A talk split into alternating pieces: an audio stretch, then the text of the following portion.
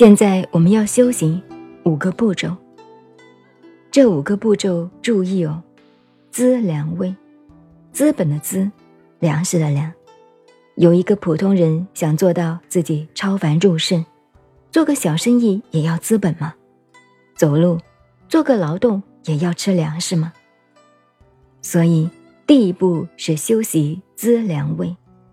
我们一个普通的人，出家也好，在家也好，要修道成佛悟道，你有没有这个悟道的本钱？先要去赚这个本钱，偷鸡也要一把米呀。结果你米还没有，想偷个什么鸡啊？第一步，先要偷米，做小偷也要有个道理呀。我们学佛是做小偷哦，你说？每一个人都是这个样子，言不压众，貌不惊人。佛有三十二相，我们大概十来相也没有。我们有一个什么相啊？不知道，还想成佛得道，谈何容易？不是偷吗？做小偷吗？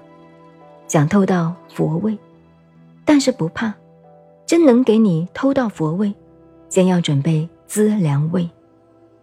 这个资本是两种，福德资粮、智慧资粮。先培养福报，福报怎么培养？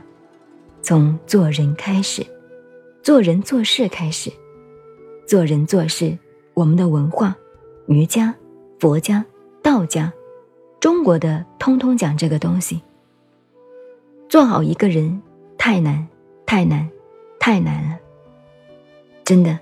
我想办一个学校，办一个教育。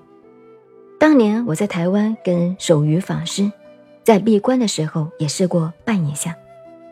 现在这几位，弘忍师、永慧师，他们这几位，于正如这一般，还能够跟我做到一点事情，都是当年严格受这个训练来的。但是我还没有觉得严，像你们这样松松的，教不严。师之惰，养不教，父之过。大概你们没有读过，是严师，是很严厉的老师。严师出高徒，不是名师出高徒啊。你们这里老和尚太慈悲了，太好了。你看你们这里，要我来做老和尚的小和尚，要管你们呢，那对不起，才不是那么松呢。至少我精神比你好。